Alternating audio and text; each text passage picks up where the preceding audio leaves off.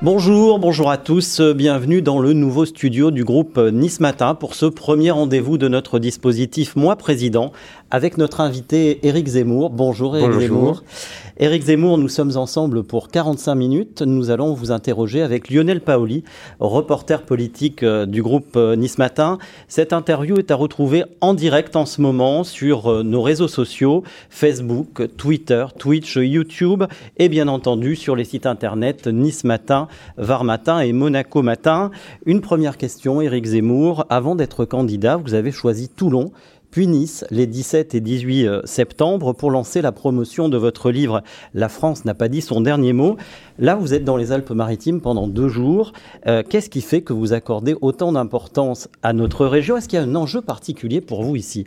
Ah bah oui, il y a un enjeu sentimental avant tout. Vous savez, moi je viens de l'autre côté de la Méditerranée. Euh, quand je suis sur les rivages de la Méditerranée, je suis à la maison je me sens bien, je me sens bien avec les gens, je me sens bien euh, face à la mer, je me sens bien avec cette lumière, ce soleil.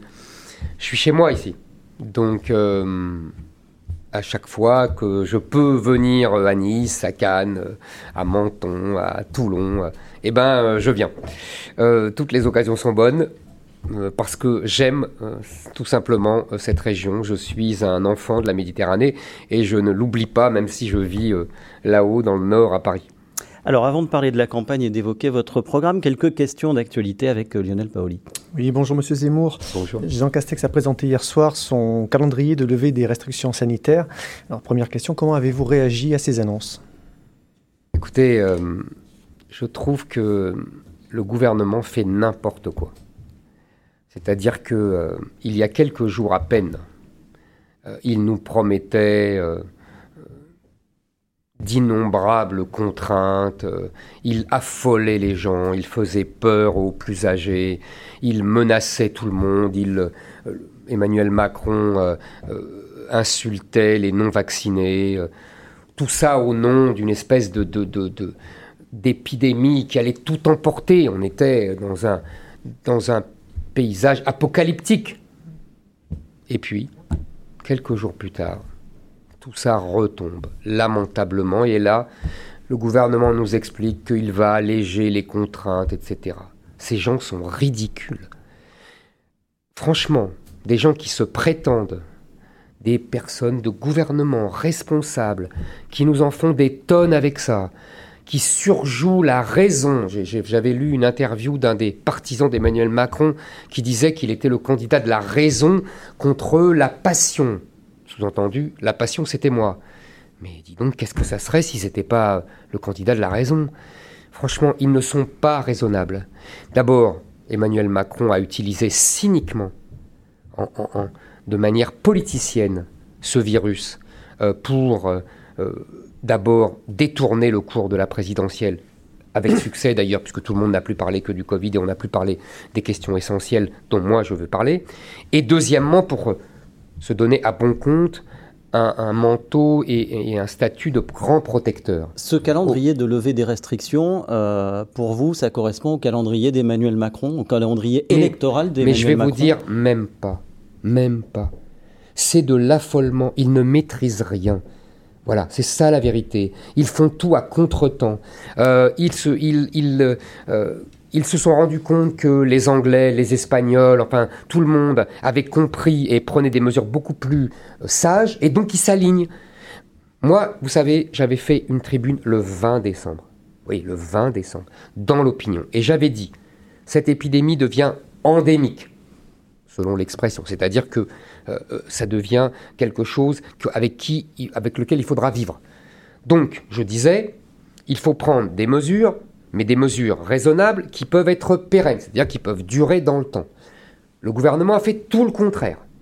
Moi, qu'est-ce que je disais? Je disais, ce passe vaccinal est ridicule, il ne faut pas le faire, il faudra maintenant, vous avez vu, on va le supprimer en vérité.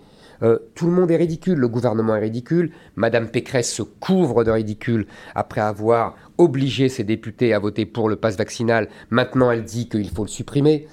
vous voyez, c'est des volte-face, tout le monde est grotesque. Moi, j'avais dit c'est simple, arrêtons d'embêter les gens, arrêtons d'embêter les enfants, ces enfants qui pleuraient pour ne pas aller à l'école, parce qu'on on leur pourrissait la vie avec des tests incessants, sans compter le prix que cela coûte euh, à la sécurité sociale. Euh, mais je veux dire, vraiment, tout cela est n'importe quoi. Donc moi, je, dis et je répète ce que je disais déjà le 20 décembre. Il faut offrir la vaccination aux gens qui sont les plus âgés, les plus en danger, euh, parce que eux, ils, peuvent en, mourir, hein, ils peuvent aller en réanimation et en mourir. Et pour les autres, laisser vivre les gens. Mais c'est ce qu'on va finir par faire. Mais vous voyez, c'est euh, moi, je le disais dès le 20 décembre. Je continue à dire la même chose. Offrir la vaccination ou offrir la vaccination aux personnes âgées ou la contraindre Non, pas la contraindre. L'offrir. Oui. La proposer. Simplement. Oui, les gens sont, les gens, vous savez, ils sont pas, les Français sont pas débiles. Ils, ils, ils, comprennent, ils sont, ils sont rationnels, euh, ils réfléchissent. Euh, il y a 90% déjà des Français qui sont vaccinés. Il faut, arrêter avec ça. Donc effectivement, il y a, et, je vous assure, je pense que ceux, il y a, des gens qui sont, euh, qui sont vraiment fermement anti-vaccin, qui ont des doutes sur ce vaccin, qu'on n'a pas mis le temps. après tout, on a le droit de, tout dire et de tout penser. On a le droit de. Bon, mais la plupart des gens sont vaccinés et euh, les gens, je pense que les gens âgés qui ne sont pas vaccinés, c'est parce qu'ils n'ont pas été atteints. Vous savez, il y a d'innombrables euh, déserts médicaux dans ce pays qui, qui, ça devient la honte de ce pays. Moi, je pense que c'est tout simplement ça. Donc, au lieu de s'agiter, au lieu de s'affoler, au lieu de faire peur aux gens, de paniquer les gens en leur disant euh, vous ne pouvez pas embrasser vos petits enfants parce qu'ils vont, ils vont vous tuer. Enfin, mais, mais tout ça pour des raisons politiciennes, je le répète. Parce qu'Emmanuel Macron a voulu qu'on cesse de parler des sujets essentiels de la France et a voulu se parer en protecteur euh, des euh, plus faibles et des gens âgés. Ça a marché d'ailleurs, vous avez vu, il est monté dans les sondages. Mais ça va retomber et il va le payer cher. Alors notre point d'actualité, Toujours hier, devant, la Cour d'appel de Paris, le parquet de, la Cour d'appel de Paris a requis contre vous une amende de 10 000 euros. Vous êtes accusé de contestation de crimes contre l'humanité après avoir déclaré en 2019 que le maréchal Pétain avait sauvé les juifs français. Vous avez été relaxé en première instance en 2021. La Cour d'appel rendra sa décision après la présidentielle. Est-ce qu'aujourd'hui vous maintenez vos propos sur euh, les juifs et Pétain? Je, maintiens toujours mes propos et je sais que j'ai raison historiquement. Maintenant, ce n'est pas le sujet. Euh, ce n'est pas le sujet de la présidentielle et je vois bien la manœuvre politique. On va multiplier, euh, on aurait très bien pu euh, reporter cette audience après la présidentielle. Mais on voit bien que la justice est instrumentalisée par les associations, par le, pouvoir. le parquet est évidemment sous les ordres de M. Dupont-Moretti. tout ça est cousu de fil blanc. On veut me refaire le coup de François Fillon c'est-à-dire qu'on veut voler l'élection aux Français et on veut utiliser la justice pour euh, euh, ostraciser un des principaux candidats à l'élection présidentielle. Voilà, c'est tout, c'est assez simple, la manœuvre, et tout le monde l'a comprise. Alors, euh, les Français parlent euh, davantage du prix à la pompe qui explose que de la présidentielle euh, pour le moment. L'inflation augmente et déjà à 3%. Vous avez proposé que les employeurs prennent en charge 50% de la facture d'essence des salariés. Comment vous comptez mettre en place concrètement cette, cette mesure? Ben, Vous savez, elle existe déjà chez certains. Certains patrons l'ont déjà fait. Et, surtout, elle existe. Une, vous savez, c'est une mesure d'égalité. Euh, je ne veux pas embêter euh, les patrons, en particulier les petits patrons. J'ai beaucoup de mesures d'allègement des charges, de simplification des normes. Voilà, oui, je comprends. Non, mais je comprends très bien. Je comprends très bien. Mais je vous dis, euh, c'est une mesure d'équité avec les gens dans les métropoles qui ont la même, le, la même, le même remboursement pour leur, transport en commun. Le métro, le, et on sait qu'ils sont remboursés à, 50% de leurs frais de transport. Donc j'y voyais une mesure d'équité avec les 8 millions de Français qui prennent leur voiture pour aller travailler. Maintenant, euh, encore une fois, ce n'est pas pour embêter les patrons et en particulier les petits euh, employeurs parce que j'ai des tas de mesures euh, par ailleurs pour alléger leurs charges. Je propose que, que, beaucoup d'entreprises soient au taux d'impôt sur les sociétés de 15%, ou taux réduit de 15%, en, augmentant le plafond de, de, cette mesure. je passe de 38 000 euros à 300 000 euros, c'est colossal. Je sais que les, les, petits patrons et les grands et les patrons moyens, si j'ose dire, apprécieront ce geste. Je propose l'exonération des droits de transmission et de succession des entreprises familiales.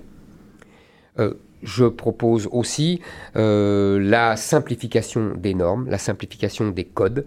Euh, et vous voyez, donc, si vous voulez, nous avons ainsi des mesures très favorables aux PME et aux, petites et moyennes entreprises qui ainsi pourront croître et prospérer et surtout euh, arrêter d'être embêtés par une administration euh, sociale, une administration fiscale. Je pense qu'il faut alléger toutes ces contraintes, il faut que, les administrations cessent de considérer le petit commerçant, le petit artisan euh, comme un coupable en puissance.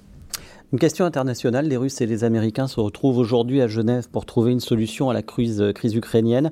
Craignez-vous la, possibilité d'un conflit armé euh, à nos portes euh, et que devrait faire l'Europe? Si vous voulez, cette affaire prouve d'abord l'échec d'Emmanuel Macron, l'échec de l'Union européenne, l'échec de cette stratégie d'autonomie stratégique euh, de, défense européenne. Tout cela sont des chimères défendues par Emmanuel Macron qui n'existent pas dans la réalité. Dans la réalité, il y a des nations, il y a des États, il y a des Européens qui, pour la plupart, considèrent que la défense européenne s'appelle l'OTAN et s'appelle les États-Unis, qui achètent d'ailleurs des avions américains et non pas des avions français, qui se moquent complètement de la solidarité européenne. Et il n'y a que Emmanuel Macron qui est prêt à sacrifier les intérêts de la France sur l'autel d'une chimérique et hypothétique défense européenne. Ça, c'est la première chose. On le voit aujourd'hui, les Américains et les Russes ne tiennent absolument pas compte de ce qu'on appelle avec emphase l'Europe, et qui n'est en vérité qu'une Union européenne. Les mots ont un sens. Il n'y a pas de nation européenne, il n'y a pas de peuple européen, et donc il n'y a pas d'Europe. L'Europe est un concept géographique, un concept de civilisation. Il y a évidemment une civilisation européenne, mais il n'y a pas de nation européenne, il n'y a pas d'État européen, quelles qu'en soient les prétentions de la Commission et les chimères d'Emmanuel Macron. Euh, ça, c'est une première chose. Deuxième chose, euh, je pense que euh, il est absolument scandaleux de menacer la Russie en utilisant l'Ukraine comme instrument de cette menace. Je ne trouve pas normal que l'Ukraine soit potentiellement, puisse potentiellement entrer dans l'OTAN. D'abord, pardonnez-moi, hein, mais l'OTAN, c'était une organisation et une alliance pour se protéger du pacte de Varsovie et du communisme. Tout cela a disparu depuis 30 ans. Et l'OTAN existe toujours. Il y a là une incohérence que je ne m'explique toujours pas, à moins que je ne m'explique trop bien, c'est-à-dire que l'OTAN est le moyen d'asservissement des nations européennes, d'asservissement volontaire. Vous savez, la servitude volontaire, euh, analysée il y a cinq siècles par la Boétie. Euh, donc, cette OTAN ne devrait pas exister. Et en plus, en plus, cette OTAN menace la frontière russe. Qu'est-ce que les Américains diraient si les Russes mettaient des missiles nucléaires à Cuba et faisaient des manœuvres militaires de leur armée avec leurs alliés au Mexique? Je pose la question.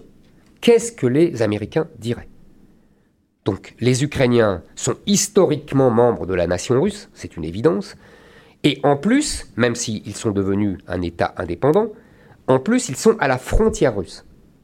Les Russes ont absolument raison de ne pas tolérer toute cette agitation belliqueuse. Et après, les médias occidentaux disent Oh là là, regardez comme Poutine est méchant et comme Poutine va envahir l'Ukraine. Mais il faudrait voir un peu les problèmes en amont. Et c'est là, et c'est là qu'une France effectivement indépendante, c'est-à-dire libérée des chimères européennes et de la soumission aux États-Unis, ces deux étant liés, car c'est parce que nous ne voulons pas lâcher l'Allemagne, la main de l'Allemagne, euh, comme un enfant apeuré, euh, que nous nous soumettons finalement aux États-Unis, car les Allemands n'accepteront jamais de ne pas être soumis aux États-Unis et de se libérer des États-Unis. C'est un axe stratégique depuis 1945. Et donc, par l'intermédiaire de l'Europe, nous nous soumettons aux États-Unis et la France n'a plus aucun rôle. Alors que le rôle de la France, en l'occurrence, qu'est-ce qu'il était? Il était d'aller voir les Russes, en qui, euh, euh, en qui la, Russie aurait confiance en nous, dans une France indépendante qui aurait quitté le commandement militaire intégré de l'OTAN, et en qui, à qui elle dirait ne vous inquiétez pas, jamais moi, la France, membre de l'OTAN, parce que nous resterions membres de l'Alliance, justement pour bloquer les velléités d'expansion, jamais l'Ukraine ne rentrera dans l'OTAN. Et dans ce cas-là, vous n'avez rien à craindre. Et la, Russie est un ami de, des Européens, un ami de la France, un ami de l'Allemagne. Euh, voilà comment on doit parler et euh, voilà comment on existerait. Là, en l'occurrence, les, euh, Poutine et les Russes ne veulent pas parler aux Européens. Il faut comprendre ce qui se passe les, Poutine n'a pas confiance dans les Européens et méprise les Européens à juste titre parce qu'ils sont les laquais des Américains. Donc, Poutine parle directement au patron. Quelques mots sur la campagne, M. Zemmour. Euh, chacun de vos, déplacements sur le terrain se traduit par des manifestations, par des, appels à manifester en tout cas, comme c'est encore le cas cet après-midi à Menton. Euh, selon vous, que traduit ce climat et euh, est-ce que vous arrivez malgré tout à faire campagne? Vous voyez, je fais campagne, sans problème. Euh, je voudrais dire que vous êtes un peu trop généreux avec les appels à manifester. Moi, je respecte tous les gens qui manifestent. Ils ne sont pas d'accord avec moi, ils ont tout à fait le droit, et euh, heureusement. Mais là, en l'occurrence, ce ne sont pas des appels à manifester, c'est la racaille d'extrême gauche, appelée Antifa, qui tente de menacer euh, mes réunions, qui tente de menacer mes déplacements. Ce n'est pas la même chose. Je l'ai vu à Marseille, je l'ai vu à Nantes. Euh, ils, détruisent tout ce, qui, tout ce qui est entre leurs mains. Ils attaquent les policiers. Ils veulent me faire la peau. C'est de la racaille d'extrême gauche. Je trouve absolument scandaleux que, un, ces gens puissent librement, comme ça, euh, menacer le fonctionnement démocratique d'un candidat à la présidentielle. Qu'est-ce qu'il faudrait faire? Mais d'abord, M. Darmanin qui euh, dissout des gens qui ne menacent guère, guerre de monde devraient déjà s'occuper d'eux. Aux, aux Oui, par exemple, euh, ils devraient déjà s'occuper d'eux. Pourquoi M. Darmanin ne dissout pas les antifas? Pourquoi M. Darmanin ne les arrête pas? Pourquoi M. Darmanin ne les enferme pas? Pourquoi M. Darmanin ne les fait pas punir par la justice? Ces gens-là sont des délinquants. Voilà. Euh, et j'aimerais que la gauche, si vertueuse, condamne ces gens-là. Elle vient de chez eux. Euh, ça, c'est une première chose. Et on connaît la technique. Qu'est-ce que font ces gens? Vous savez, on connaît le truc. Ils veulent faire de provoquer de la violence pour qu'il y ait, qu'on dise, qu'il y ait des images et qu'on dise oh là là là là, la, la campagne d'Éric Zemmour est violente. On connaît ce truc-là. Ils font ça depuis des décennies. Donc moi je dis ce n'est pas ma campagne qui est violente. Moi je suis le candidat de la paix et de la tranquillité. Ce sont eux les violents, ce sont eux les agresseurs. Et en plus, ils ont, comme je l'ai démontré, des complicités parmi les journalistes qui les avertissent, certains les, euh, alertent en leur disant voilà, nous allons là parce que nous nous donnons euh, évidemment notre programme. C'est absolument indigne. Donc je tiens à dire que tout cela n'est pas de mon fait et qu'il faut arrêter de me mettre ça sur le dos. Au niveau des parrainages, où en êtes-vous? Écoutez, euh, je suis raisonnablement optimiste. Euh, j'étais inquiet il y a encore 15 jours, car euh, les parrainages rentraient difficilement. Je, ne cache pas la, vérité. Euh, depuis 15 jours, depuis l'arrivée de mon ami Guillaume Pelletier, depuis aussi, je pense, les appels que j'ai faits à la télévision, des maires se mobilisent. Ils sont, soit ils me soutiennent, soit ils font ça pour la démocratie parce qu'ils estiment qu'un des principaux candidats à l'élection présidentielle doit avoir ses parrainages et que ce n'est pas au maire de sélectionner tel ou tel candidat. Euh, ils sont respectueux de la démocratie et je les en remercie.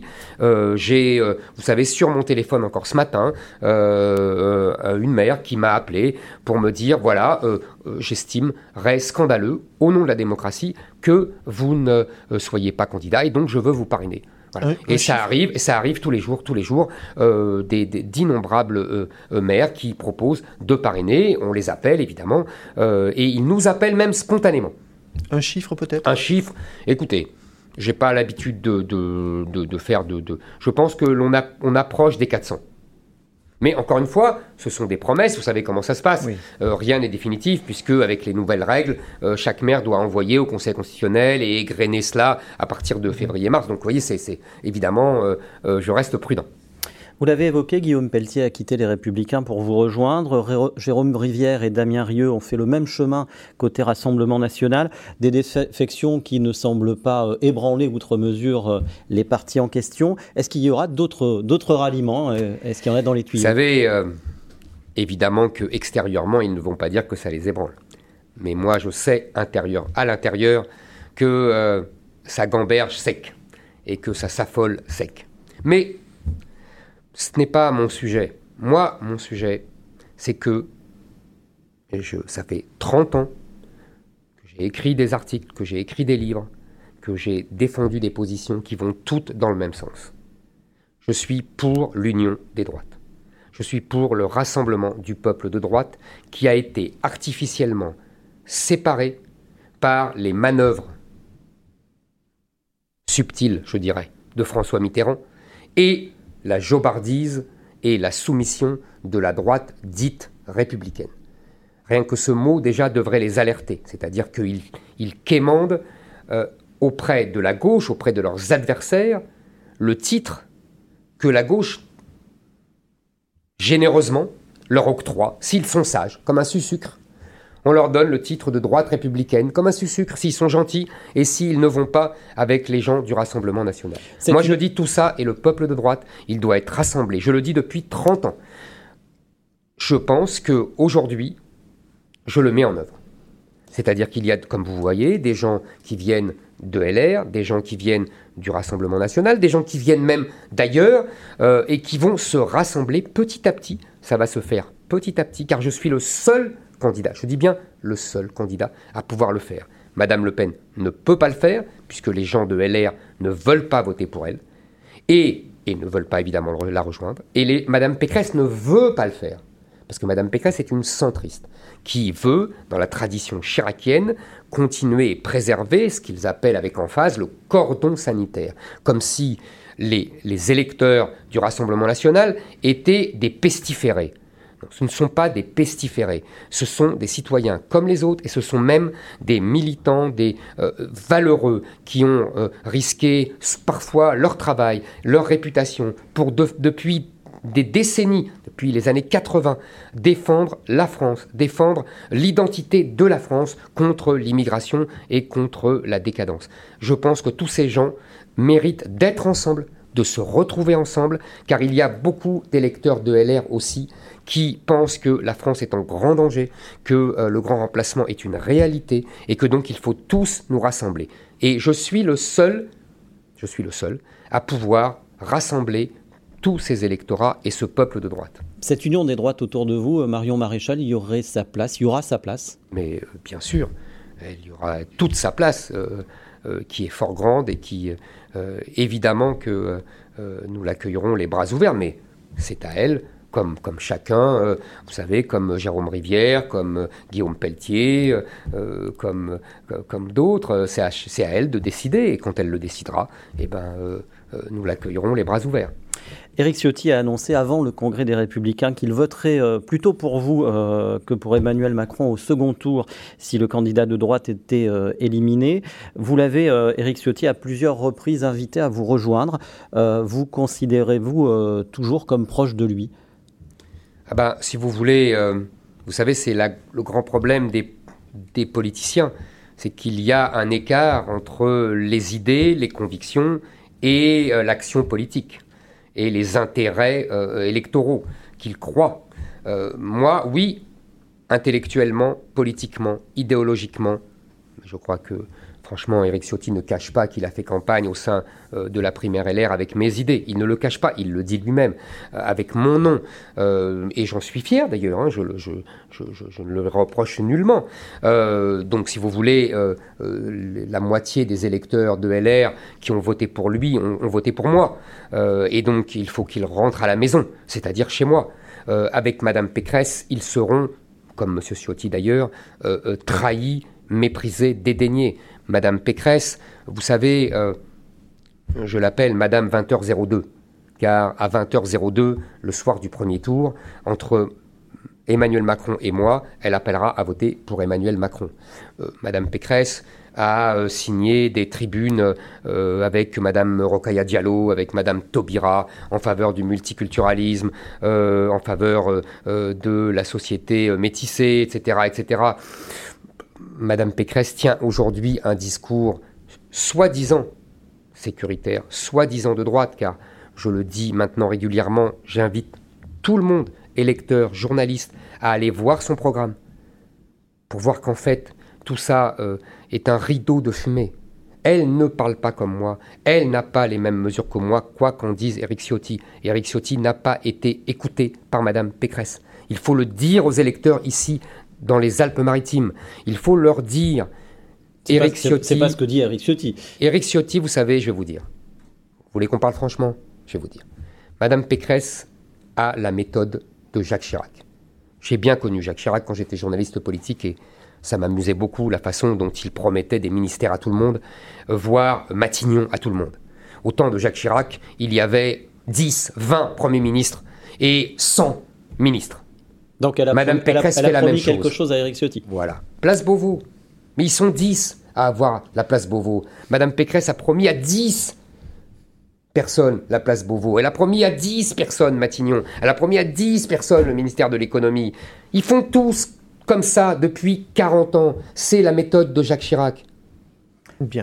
Euh, Éric Ciotti, ok. David Lisnard, demain vous serez à Cannes, vous serez dans la mmh. ville de David Lisnard que vous connaissez, vous avez débattu avec lui. Absolument. Qu'est-ce que vous pensez de lui? J'aime beaucoup David Lisnard. C'est un homme euh, respectable, sympathique, intelligent, cultivé, qui aime le débat, qui est respectueux euh, des autres. Euh, moi, je on, a, on a débattu ensemble. Donc on avait des désaccords, vous vous souvenez, on avait des accords, c'était très intéressant. Moi, j'aime le débat, j'aime confronter mes idées, parce que j'aime euh, voir ce que les autres pensent pour, pour, pour savoir exactement est-ce qu'il y a des idées intéressantes à prendre, est-ce que je peux convaincre derrière lui les gens qui sont là. D'ailleurs, je note que euh, ni Madame Le Pen ni Madame Pécresse n'acceptent de débattre avec moi. Euh, vous voyez, euh, tout le monde n'a pas la même conception de la démocratie. donc, Monsieur Lisnard, oui, je le répète, d'ailleurs c'est un, maire qui est adoré de, de, ses administrés. Il est réélu au premier tour au la main. Je pense qu'il doit y avoir une raison quand même. Éric Zemmour, nous allons passer aux questions d'internautes. Nous en avons euh, reçu euh, beaucoup et nous en avons sélectionné euh, cinq. Alors la première nous vient de Nathalie, 43 ans d'Antibes. Je suis employé de mairie avec un salaire gelé depuis des années. Comptez-vous nous augmenter, tout comme les salariés du privé, afin de pouvoir faire face à la hausse des prix? Ce n'est pas moi, en tant que président de la République, qui vais augmenter les salaires euh, des employés du privé. Ou Valérie des, euh, Pécresse dit qu'elle va euh, faire en sorte d'augmenter les salaires de 10% net. Madame Pécresse, voilà, encore une fois. La gauche aussi promet d'augmenter. Mais oui, mais ça, c'est les politiciens. Ah, ils augmentent les salaires comme ça. Bah oui, oui. C'est toujours la démagogie, toujours les promesses électorales, toujours la fameuse phrase de Chirac les promesses n'engagent que ceux qui les écoutent. Après l'élection, on verra. C'est toujours la même chose. C'est voilà, c'est ce qui tue ce pays. Euh, moi, je ne fais pas de promesses démagogiques. Je, dis, il y a un problème. Il y a un problème, effectivement, si le retour de l'inflation se confirme. Il faudra, en effet, prévoir des négociations salariales avec les représentants du patronat. Et euh, vous savez, il faut rappeler aux gens, quoi qu'on dise Madame Pécresse, que euh, D'abord, ce n'est pas l'État qui décide des augmentations de salaire, et deuxièmement, que même les mécanismes qui permettaient automatiquement d'augmenter les salaires en fonction de l'inflation ont été euh, démantelés dans les années 80 par le gouvernement de la gauche. Donc il faudrait remettre tous ces mécanismes en place. Madame Pécresse, qui se prétend euh, compétente, euh, devrait le savoir. Donc en vérité, tout ça, euh, ce sont des promesses démagogiques, c'est un leurre. Peut-être que nous devrions envisager, mais dans ce cas-là, il faudra bien y réfléchir, car on sait bien que ça a un, mécanisme d'auto-entretien de l'inflation, de revenir à des mécanismes qu'on appelait d'échelle salariale, c'est-à-dire que d'ajuster les salaires euh, en fonction de la hausse de l'inflation, la hausse des prix, parce que les gens, effectivement, ne peuvent pas vivre avec une hausse des prix euh, qui monte et des, salaires qui sont bloqués. Mais il faudra envisager ça sérieusement et non pas jeter comme ça à la volée des augmentations de salaire euh, démagogiques pour attirer les uns et les autres. Une autre question d'Émile, 77 ans, d'Isola. Que proposez-vous pour l'augmentation du pouvoir d'achat des retraités?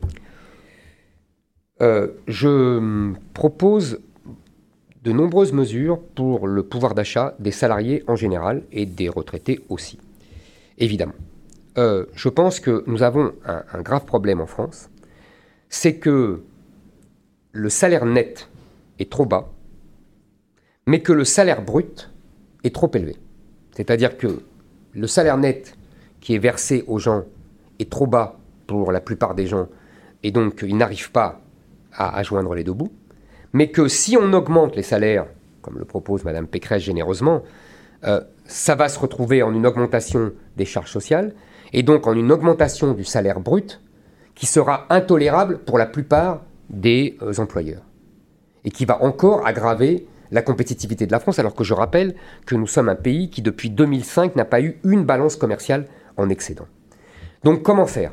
Il faut trouver des moyens d'augmenter le pouvoir d'achat sans obérer le salaire brut. Alors, j'ai trouvé. Je propose d'abord de diminuer la CSG. Vous savez que tous les salariés payent, c'est quand même 9% du salaire. Et je propose de supprimer, de réduire la, CSG pour les salaires les plus bas, jusqu'à 2000 euros. Euh, ce qui fera quand même une augmentation de salaire de à peu près 100 euros par mois, ce qui fait sur l'année un SMIC pour les gens qui sont au SMIC. Et je finance cela en supprimant les allocations sociales aux étrangers. Les allocations sociales qu'on appelle non contributives, c'est-à-dire euh, qui, ne, qui, ne, sont justement pas dans les cotisations sociales, c'est-à-dire, pour parler simplement, le RSA, l'allocation logement, euh, le minimum vieillesse, euh, voilà. Ça, c'est pour les étrangers, je le supprime ce qui rapportera à peu près entre 15 et 20 milliards selon les calculs de mes équipes. Et la, mesure que je propose, la réduction euh, de la CSG, qui va permettre aux, gens qui ont le SMIC de toucher un 13e mois, entre guillemets, euh, ça, coûte à peu près dans les 15 milliards. Donc ce que je dis, c'est que euh, moins d'argent, moins d'allocations pour les étrangers, plus d'argent pour les salariés français. Maintenant, il y a une autre mesure que je propose, qui est la simplification de la participation. Euh, vous savez, ce système de la participation euh, qui avait été mis en place par le général de Gaulle et qui permet euh, de partager les bénéfices avec les salariés, qui est une mesure formidablement sociale et, généreuse et en même temps prophétique, puisqu'elle, elle, si vous voulez, elle, renonce et elle annule la lutte des classes. Elle montre qu'il y a des intérêts communs entre les patrons et les salariés Eh bien, je propose d'abord d'abaisser, aujourd'hui, euh, seuls les salariés des grandes entreprises de plus de 50 salariés bénéficient de, cette, de ce régime de participation. Donc je propose de l'abaisser à 11 salariés pour qu'il y ait plus de salariés qui en profitent. Et je propose aussi de simplifier, de, euh, vous savez, aujourd'hui c'est un peu compliqué pour les toucher, etc. Et en plus, on est imposé fiscalement. Je défiscalise, et pour le salarié et pour le patron. Et euh, voilà. Donc, si vous voulez tout cela, euh, maintenant, pour les retraités précisément, pour les retraités précisément, je pense que la meilleure protection pour les retraités, c'est de pérenniser le système de retraite par répartition. Et pour pérenniser le système de retraite par répartition, il faut impérativement rallonger euh, la euh, durée de vie de, cotisation.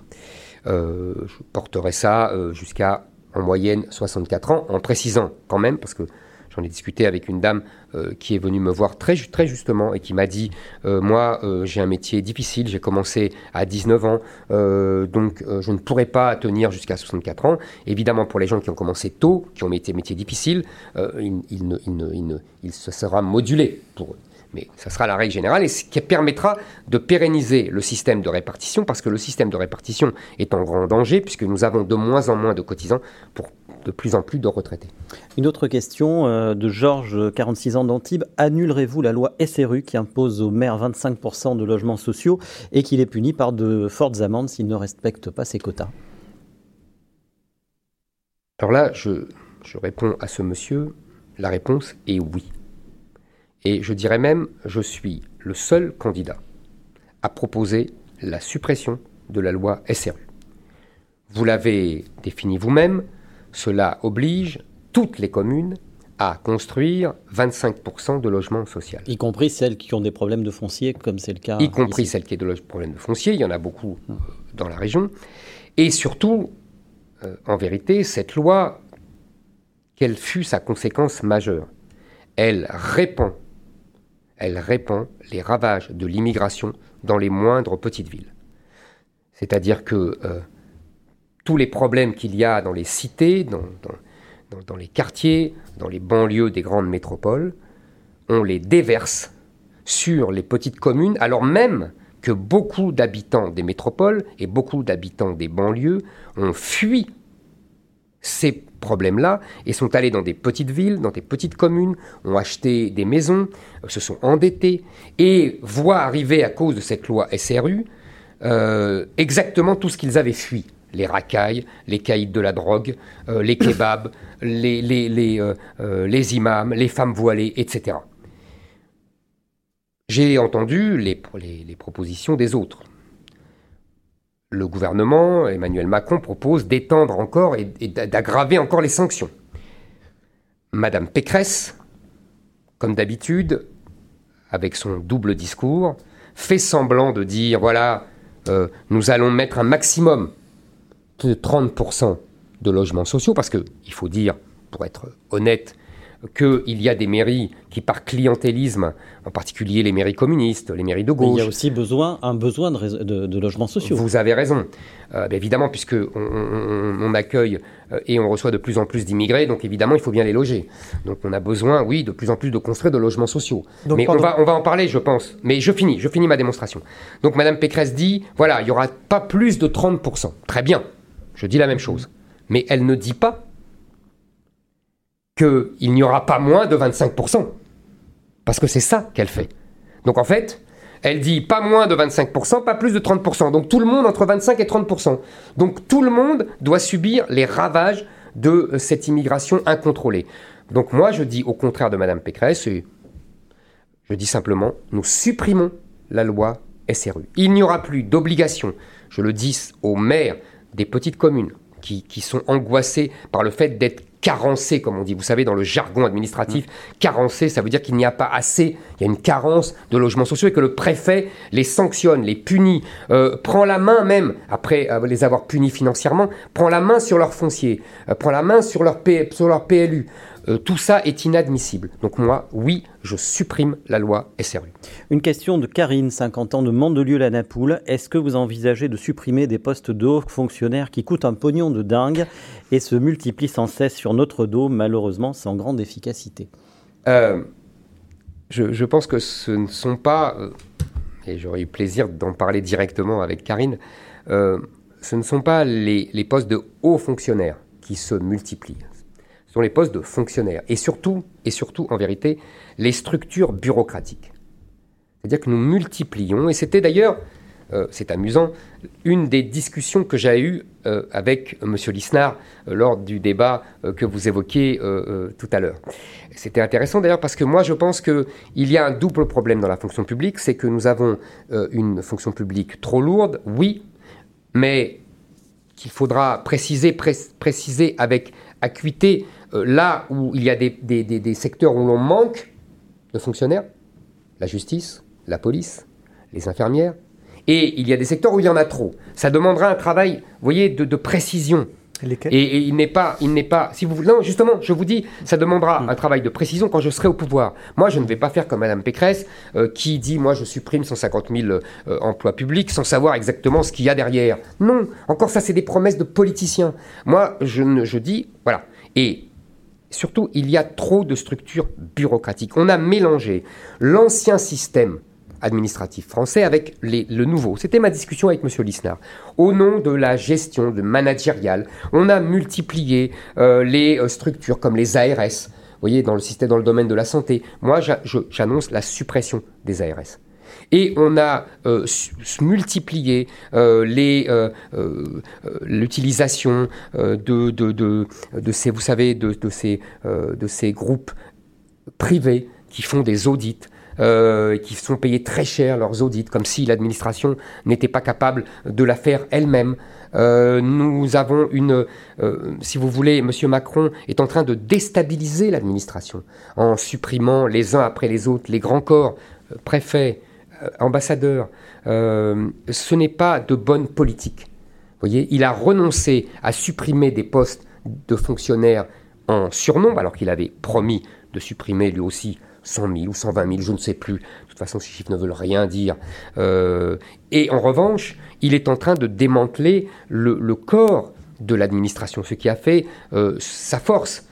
Euh, pour pouvoir mettre des vacataires partout, pour pouvoir mettre des copains et des amis en permanence. Dernière question euh, de Robert, 76 ans de Nice. Est-ce que vous connaissiez Jacques Médecin, le meilleur maire de Nice, euh, nous dit Robert, et quelle image euh, gardez-vous de lui? J'ai connu Jacques Médecin en tant que journaliste politique. sur la fin de son mandat. Vous savez, je venais souvent à Nice pour suivre l'actualité politique. Donc j'ai bien connu les maires successifs, M. Médecin, M. Perra, et, et je connais même euh, le dernier maire, M. Estrosi. Euh, donc, euh, si vous voulez, je les connais bien personnellement. J'ai très bien connu, très bien, n'exagérons rien, mais j'ai connu M. Médecin, et effectivement, c'était, au-delà des, ennuis qu'il a eus, c'était un grand maire bâtisseur. Et la prospérité de la ville de Nice repose toujours et beaucoup sur la vision qu'il a eue, que ce soit à l'aéroport ou Sofia Antiopolis. Lionel. Quelques mots sur l'éducation, c'est un sujet important pour les Français. Mhm. toutes les études montrent que le niveau des Français à l'école ne cesse de baisser, de dégringoler même, notamment en sciences et en mathématiques. La question est simple. Et en français. Et en français. La question est simple, qu'est-ce qui cloche à l'école? C'est une question euh, fondamentale. Vous avez tout à fait raison. Euh, c'est une des choses qui, avec le grand remplacement, hante euh, les Français. Car ils sentent bien que leurs enfants euh, n'ont pas le niveau scolaire adéquat. Ils le sentent même quand ils n'ont pas eux-mêmes un niveau scolaire extraordinaire. Euh, mais ils ont très bien compris que l'école ne remplit plus sa tâche. Et euh, vous avez donné, vous avez dit en sciences, en mathématiques, en français, le, niveau s'effondre. J'ai donné la semaine dernière des chiffres édifiants. je donnais par exemple des enfants qui en CM2 faisaient une dictée avec moins de 5 fautes. Ils étaient 31% en 1987, ils ne sont plus que 8% aujourd'hui. Et euh, les enfants qui faisaient 25 euh, fautes, donc ceux qui n'arrivaient pas à maîtriser cet exercice, qui étaient 5% en 1987, sont désormais 20%. Et c'est la même chose en mathématiques, c'est la même chose dans tous les domaines. Euh, d'ailleurs, les classements internationaux le montrent, la France ne cesse de dégringoler. Qu'est-ce qui ne va pas? Vous me demandez qu'est-ce qui ne va pas? Je pense trois choses. La première, nous avons adopté depuis 40 ans les méthodes des pédagogistes qui, refusent toutes les méthodes traditionnelles au nom, euh, si vous voulez, d'un sacro-saint droit de l'enfant à façonner son propre savoir. C'est une bêtise. Il faut au contraire restaurer les méthodes traditionnelles avec l'enseignant qui est là, qui fait un cours ex cathedra et qui transmet son savoir. C'est lui qui a le savoir, ce n'est pas l'enfant. Il faut rétablir la méthode syllabique, il faut rétablir le par cœur, il faut rétablir les dictées, il faut rétablir euh, l'appropriation des grands textes littéraires. Euh, vous voyez, il faut rétablir le calcul mental. Ça, c'est en primaire, rétablir toutes les anciennes méthodes qui ont donné, euh, qui ont fait leurs preuves, et, parce que on me traite volontiers d'archaïque, etc., mais qui font leurs preuves aujourd'hui dans les pays asiatiques, qui euh, cumulent et les meilleurs résultats dans les classements internationaux et la meilleure recherche scientifique. Ce n'est pas seulement des vieilles méthodes, ce sont aussi des méthodes d'aujourd'hui et qui font réussir les grands pays asiatiques. Après, deuxième sujet, euh, c'est euh, la propagande. l'idéologie. C'est-à-dire que nous avons laissé rentrer à l'école des lobbies, des, associations, euh, des idéologues qui endoctrinent nos enfants, que ce soit par leur venue, Madame Assa Traoré à table ouverte à l'école, SOS euh, homophobie à table ouverte à l'école, SOS Méditerranée a avoué récemment, vous savez, ceux qui aident les passeurs et les, immigrés clandestins à venir chez nous, a avoué qu'elle avait rencontré des milliers d'enfants et qu'elle était ravie de leur avoir euh, défini son point de vue, oui, de les avoir endoctrinés avec sa propagande immigrationniste. Ces gens-là n'ont rien à faire à l'école. Moi, président, puisque c'est le titre amusant de votre euh, émission, moi, président, euh, ils plus, ils ne mettront plus le bout du doigt de pied à l'école. En plus, la propagande se répand dans les programmes. Alors, monsieur, et dans les livres scolaires. Monsieur Blanquer a une réponse assez lamentable. Il dit C'est pas moi, c'est les éditeurs de livres scolaires, je ne maîtrise pas les éditeurs de livres scolaires. Euh, moi, président, je menacerai les éditeurs de livres scolaires qui continuent leur propagande euh, antiraciste, leur propagande euh, LGBT, leur propagande féministe, euh, leur propagande woke, comme on dit aujourd'hui dans, l'expression à la mode. Hein. Je menacerai ces gens de ne plus leur prendre leurs livres scolaires. Je pense que ça les fera réfléchir et qu'ils s'aligneront sur les programmes et les méthodes que je désire et que mon ministre de l'instruction publique, car je rétablis ce terme pour bien montrer, si vous voulez, vous avez bien compris que la sémantique a de l'importance, pour moi l'éducation, c'est le rôle des parents. L'instruction, instruire. C'est le rôle de l'école et donc de l'État, de l'école publique et de l'école privée, évidemment. Et donc, vous voulez rétablir le certificat d'études primaires? Je veux. À quoi ça sert? Ben, C'est simple. Aujourd'hui, il y a 30% des enfants qui rentrent, qui passent en sixième sans savoir euh, correctement lire et écrire. Et dans les quartiers les plus défavorisés, euh, les quartiers où euh, les immigrés euh, sont jusqu'à parfois 80%. Là, on, monte à 60% d'enfants qui rentrent en sixième sans savoir correctement lire et écrire. Donc ces enfants doivent soit redoubler leur CM2, soit aller dans des classes en sixième qui considèrent leur faible niveau et qui les met ensemble pour justement qu'ils puissent progresser à leur rythme. Car je ne rétablis le certificat d'études primaires que pour supprimer le collège unique et pour rétablir les classes de niveau. Je pense que c'est ce collège unique où on a mis les enfants ensemble, quel que soit leur niveau, a, euh, défavorisé tout le monde. Les enfants faibles n'ont plus progressé car euh, c'était les, meilleurs élèves qui s'occupaient d'eux et euh, les enfants forts ne sont pas devenus aussi forts qu'ils ne le devraient et qu'ils n'auraient pu. Donc je pense qu'il faut remettre des classes de niveau. Les enfants plus faibles allant dans des classes où ils seront pris en main avec une pédagogie adaptée par les professeurs qui s'occuperont vraiment d'eux, et les enfants les plus forts pourront progresser beaucoup plus vite, beaucoup plus fort, et d'ailleurs ça ira jusqu'en terminale, euh, où nous rétablirons des classes d'excellence. Ça ira aussi pour les classes les plus défavorisées, où nous euh, conserverons et nous développons les internats d'excellence. Et euh, la troisième, nous rétablirons donc un bac digne de ce nom. La troisième mesure, je vous ai dit, pédagogisme, mmh. propagande. Et la troisième chose, c'est la discipline la discipline, car aujourd'hui, la discipline n'est plus respectée dans beaucoup d'écoles. On a vu ces images tournées en boucle euh, de gamins euh, menacés, molestés, frappés euh, des, leurs professeurs. C'est inadmissible. Et ces, ces gamins-là le font parce qu'ils sont en vérité impunis. Donc, je rétablirai les surveillants généraux à la place des CPE qui n'ont plus un rôle d'autorité et de sanction. je euh, euh, si vous voulez, euh, rétablirai donc les sanctions, je supprimerai les allocations familiales et les prestations sociales aux parents de ces enfants violents. et pour vraiment les cas les plus durs, je crée des internats de réinsertion ils seront sortis de l'établissement scolaire et ils seront mis dans des internats de réinsertion. Euh, je pense que c'est indispensable de rétablir la discipline pour permettre aux élèves qui veulent travailler de travailler et pour permettre aux professeurs vraiment d'enseigner leur matière. Vous parliez de faibles et de forts. Euh, est-ce que vous regrettez ou est-ce que vous atténuez vos propos sur les, les, enfants handicapés et comprenez-vous qu'ils aient pu choquer?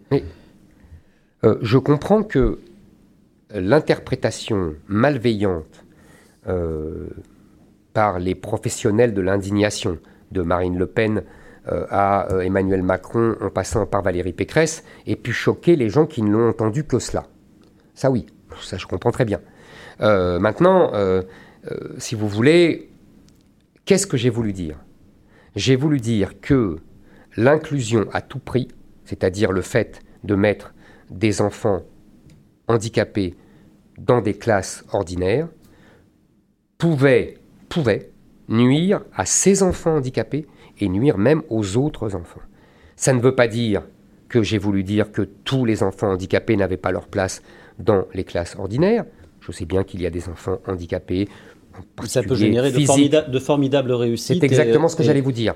Les enfants handicapés physiques, évidemment, la plupart ont toute leur place. Il y a même des enfants handicapés euh, mentaux, comme euh, certains autistes, etc., qui travaillent très bien et qui progressent ainsi. Et en plus, ça permet aux enfants qui n'ont pas ce handicap euh, de, de voir qu'il y a des enfants plus, plus fragiles, d'améliorer de, de, leur humanité. Je comprends cela. Mais ce que je ne veux pas, c'est que ça soit d'abord une, injonction idéologique, parce que c'est cela, c'est un mot, magique, l'inclusion, euh, et que surtout, et que surtout, ça soit hypocritement utilisé pour permettre de faire des économies, parce que c'est ça la réalité obscène qui est derrière toutes ces pleureuses et toutes ces indignées. Euh, la vérité, qu'est-ce que c'est? Et d'ailleurs, je vois que certains aujourd'hui ose le dire, puisque j'ai mis la, chose sur le tapis. Évidemment, c'est toujours la même chose. On ne dit rien, puis quand je parle, on m'insulte, et puis après on dit Ah, mais il avait peut-être raison. Eh bien, je vais vous dire, un enfant dans une classe ordinaire, dans un établissement ordinaire, coûte 6 000 euros. Dans un établissement spécialisé, il coûte entre 30 000 et 70 000 euros. Donc, on sait euh, facilement décharger sur les professeurs qui ne savent pas toujours comment faire pour euh, enseigner à ces enfants, et sur les enfants, les enfants euh, qui n'ont pas d'handicap et les enfants qui ont un handicap. On s'est déchargé pour des raisons obscènes d'économie. Vous savez qu'aujourd'hui, il y a des... J'ai reçu des, des, milliers de témoignages de parents qui m'ont dit, vous avez raison, il y a des milliers d'enfants qui prennent le taxi chaque matin pour aller en Belgique, où il y a davantage d'établissements spécialisés. Et après, on vient me faire la leçon on vient euh, euh, m'insulter, on vient me dire que je n'ai pas de cœur. Mais, ces gens sont indignes. Vous savez, euh, je, le savais, hein, Nietzsche disait Nul ne ment autant qu'un homme indigné on l'a vu de façon admirable. On va passer aux questions de, sécurité et de justice, Lionel. Oui, tout à fait. Alors, vous, réclamez l'abrogation de la loi Pleven de 1972 qui a créé le délit d'injure à caractère raciste. Est-ce que vous estimez simplement que le, racisme ne doit plus être un délit?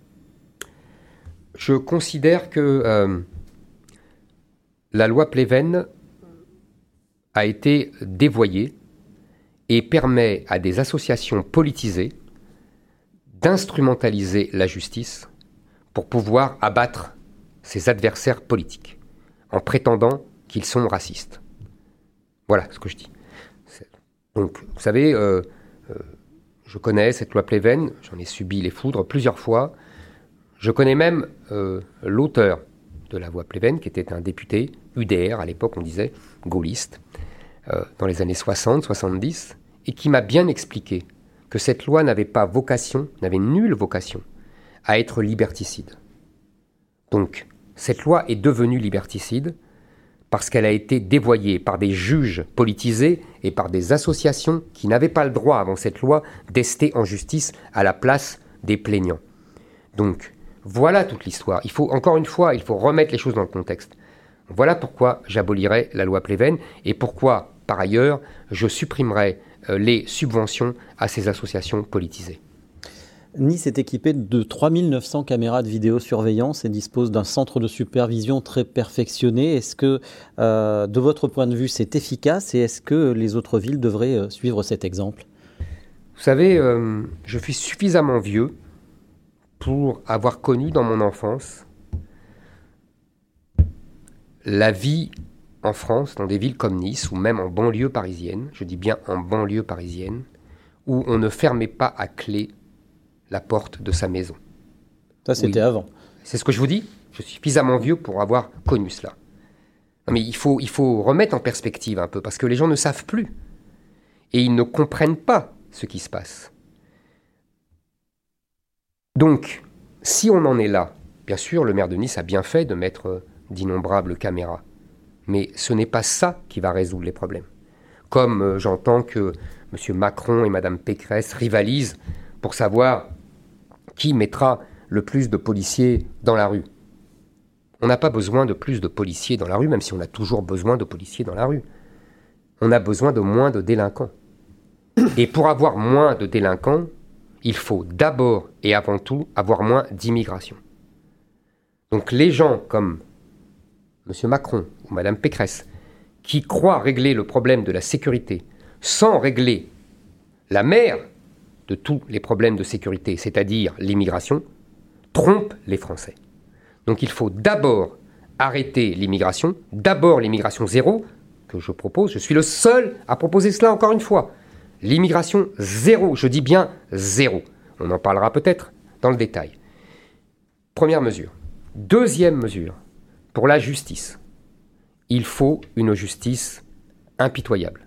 Pour cela, je rétablirai les peines planchées, c'est-à-dire des peines minimum en dessous desquelles les juges ne peuvent pas aller. Qui avait été mise en place par Éric Ciotti euh, notamment. Absolument, et, par, Nicolas Sarkozy. Euh, les peines planchées, vous savez, il ne faut pas croire que euh, ça tombe comme ça du ciel. Ça a existé dans le Code civil depuis toujours jusqu'en 1994. Ça existe dans d'autres pays, en Allemagne, des pays démocratiques, en Allemagne, en Belgique, en Suisse. Vous voyez Première chose. Deuxièmement, euh, je supprimerai euh, les euh, réductions de peine parce que c'est devenu absolument scandaleux. Vous vous souvenez de cette pauvre jeune femme, Natacha Mougel, je crois, qui, avait, qui a été violée et tuée par un, type qui ressortait de prison alors qu'il avait, qu'il avait déjà violé, qu'il avait déjà tué, qu'il avait 10 ans de, prison et qui sortait au bout de 5 ans. Et des histoires comme ça, il y en a des dizaines. Donc il faut absolument que ces gens-là restent en prison. Et je ne vous parle même pas euh, des, gens qui, qui, euh, qui, qui, ont des longues peines. Là, il faut alors carrément non plus non seulement ne pas réduire leur peine, mais rétablir une véritable perpétuité. Aujourd'hui, vous savez que le maximum, c'est 18 ans. Est-ce que vous vous rendez compte que Abdel-Slam va sortir de prison dans 10 ans? L'auteur des attentats du Bataclan va sortir dans 10 ans. Il faut que ce personnage ne sorte jamais. Ça, c'est les mesures fermes. Deuxièmement, je réglerai aussi le problème, il y a un autre problème pour la justice, qui est les places de prison. Parce qu'il y a des juges militants, il y a des juges politisés qui effectivement refusent de sanctionner sévèrement pour des raisons idéologiques, mais ils ne sont pas tous comme ça. Et il y a des juges qui aimeraient sanctionner. Vous voulez construire 10 000 places de prison Alors attendez, parce que moi aussi je ne vais pas me lancer dans la, course, parce que ça fait 20 ans qu'on entend je vais construire 20 000 places, je vais construire 15 000 places, ça c'est comme les réductions de fonctionnaires. Euh, c'est la course à l'échalote. Moi je vous dis, première mesure, la plus fondamentale, il y a aujourd'hui plus de 60 000 prisonniers, dont 25% d'étrangers. Ces étrangers n'ont pas leur place dans les prisons françaises. Ils nous coûtent, je crois, 3 000 euros par mois. Vous voyez, c'est colossal. Et ils n'ont rien à faire chez nous. Nous allons les renvoyer chez eux. Ça libérera entre 10 000 et 15 000 places de prison. Et à cela, oui, je propose la création de 10 000 places de prison. Vous voyez, c'est un chiffre raisonnable. Euh, ça fera 20 000 places libérées. Ça, je pense que c'est fondamental. Maintenant, nous avons aussi un problème pour la police. C'est-à-dire qu'aujourd'hui, on sait que pour la police, le premier problème, c'est la justice, je l'ai dit. Mais il y a aussi, euh, voilà comment je le règle, entre autres, euh, il y a aussi un problème que les policiers, le problème fondamental que les policiers ne peuvent pas se défendre. Si jamais ils se défendent, ils sont immédiatement mis en examen, ils sont immédiatement mis en garde à vue. On l'a vu encore euh, récemment. Euh, je trouve ça absolument scandaleux. Donc moi, je serai toujours du côté des policiers et je vais le prouver. Je proposerai l'instauration d'une mesure qui vient du droit suisse qui s'appelle la défense excusable.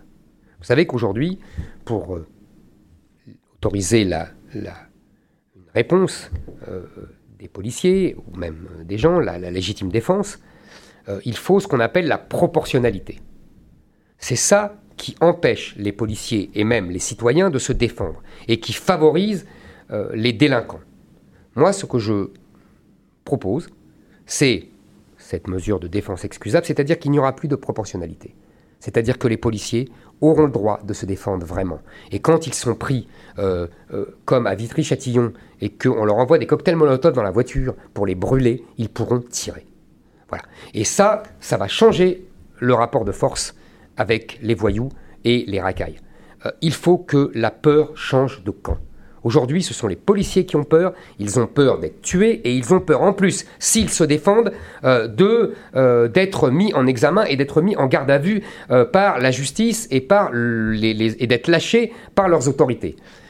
Moi, je changerais cela. Sur, vos, sur l'immigration, vos positions sont connues, vous venez de les réaffirmer. Mhm. Euh, vous avez notamment déclaré que l'islam n'est pas compatible avec la France. Je voulais savoir ce que vous répondiez à un jeune homme qui s'appelle euh, Yassir Djabari, qui est un jeune niçois qui a 25 ans, qui se dit musulman et pratiquant. Il fait le ramadan, il ne mange pas de porc, et qui se dit également 100% français. Est-ce que vous lui dites qu'il ferait mieux de s'appeler Pierre, ou est-ce que vous lui dites bienvenue en France? Alors, d'abord, euh, effectivement, je pense qu'il faut mettre un terme au flux migratoire. Aujourd'hui, vous savez qu'il y a euh, très peu d'immigration de travail, c'est 14% des 277 000 entrées légales. Vous avez vu par ailleurs que le ministère de l'Intérieur a donné euh, des chiffres aujourd'hui de l'immigration de l'année 2020, euh, 2021, et qui ont explosé. C'est-à-dire après le, retrait, après le repli euh, dû au Covid de l'année 2020, les chiffres sont partis, mais dans tous les sens. Nous avons euh, une explosion des demandes de droit d'asile, nous avons euh, le fait que personne, ou quasiment personne, n'est renvoyé, nous avons une explosion du nombre des arrivées par mariage, tous ces mmh. jeunes gens en particulier maghrébins et africains qui vont chercher, qui sont de nationalité française, et qui vont chercher une jeune femme au bled, 90 000 par an, euh, euh, qu'est-ce que ces, ces gens, s'ils sont si bien intégrés, pourquoi il n'y a pas de jeunes femmes ici en France, même musulmanes hein? Pourquoi doit-on aller chercher des jeunes femmes au bled pour les ramener? Et euh, on leur donne à la société française, ce sera fini avec moi tout ça.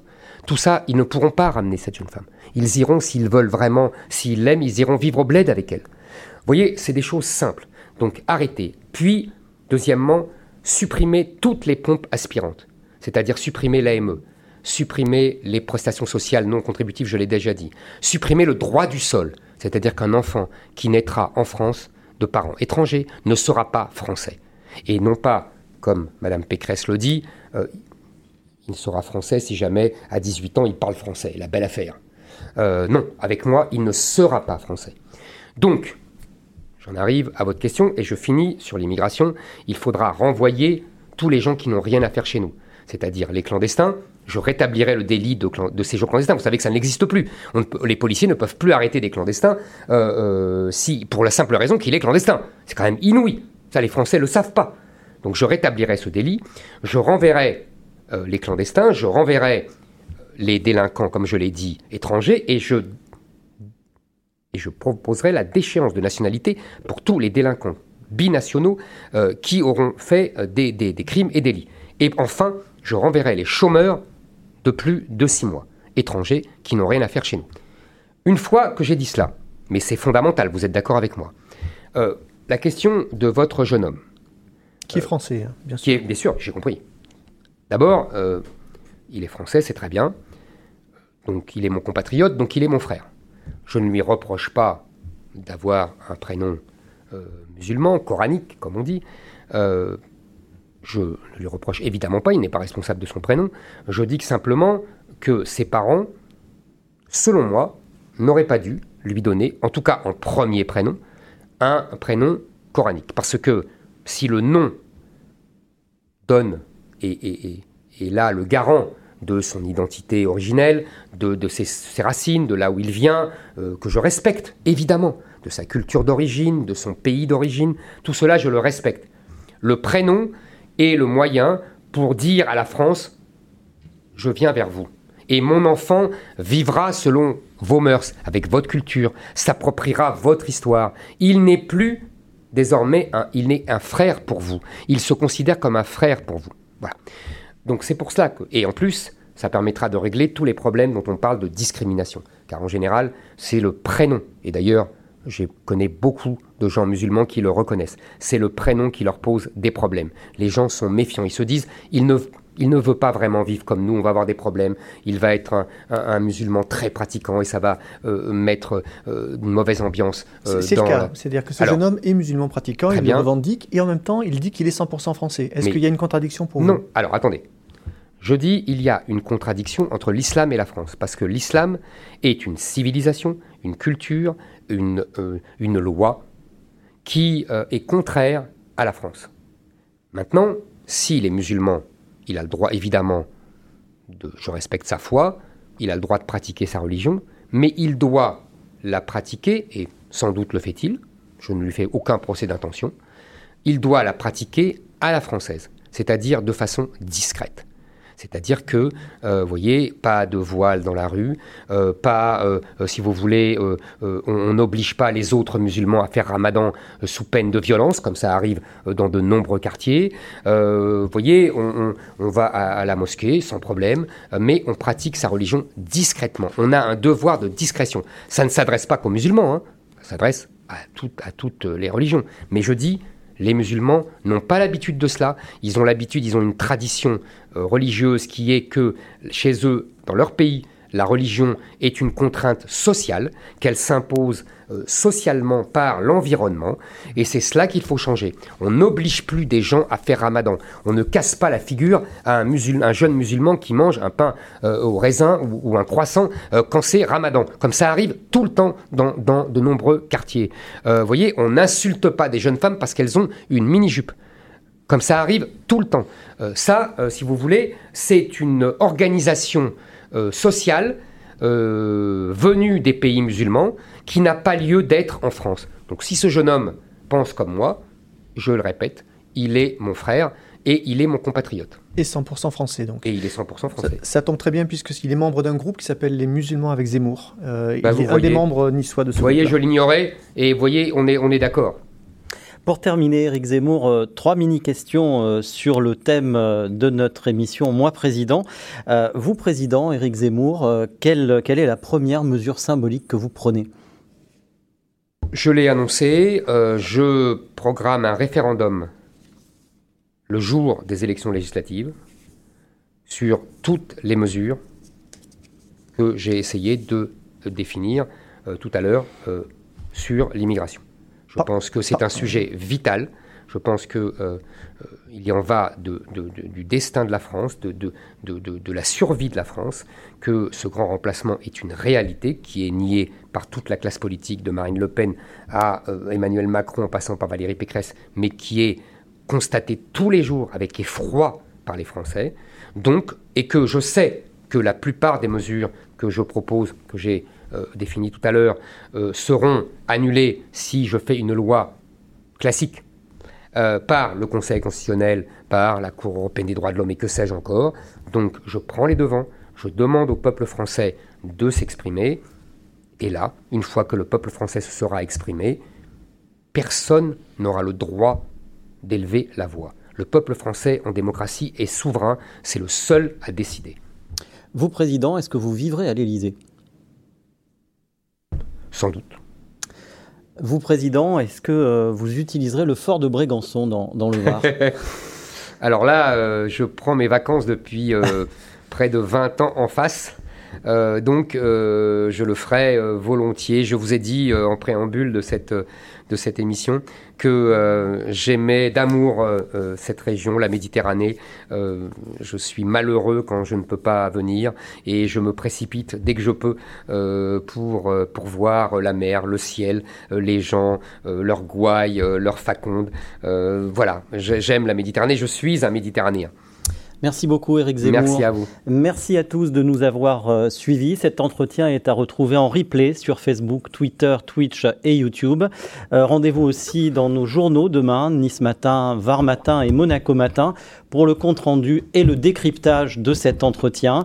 À très vite hein, pour un nouveau rendez-vous de Moi Président avec le groupe Nice Matin. Bonne journée à tous. Merci à vous.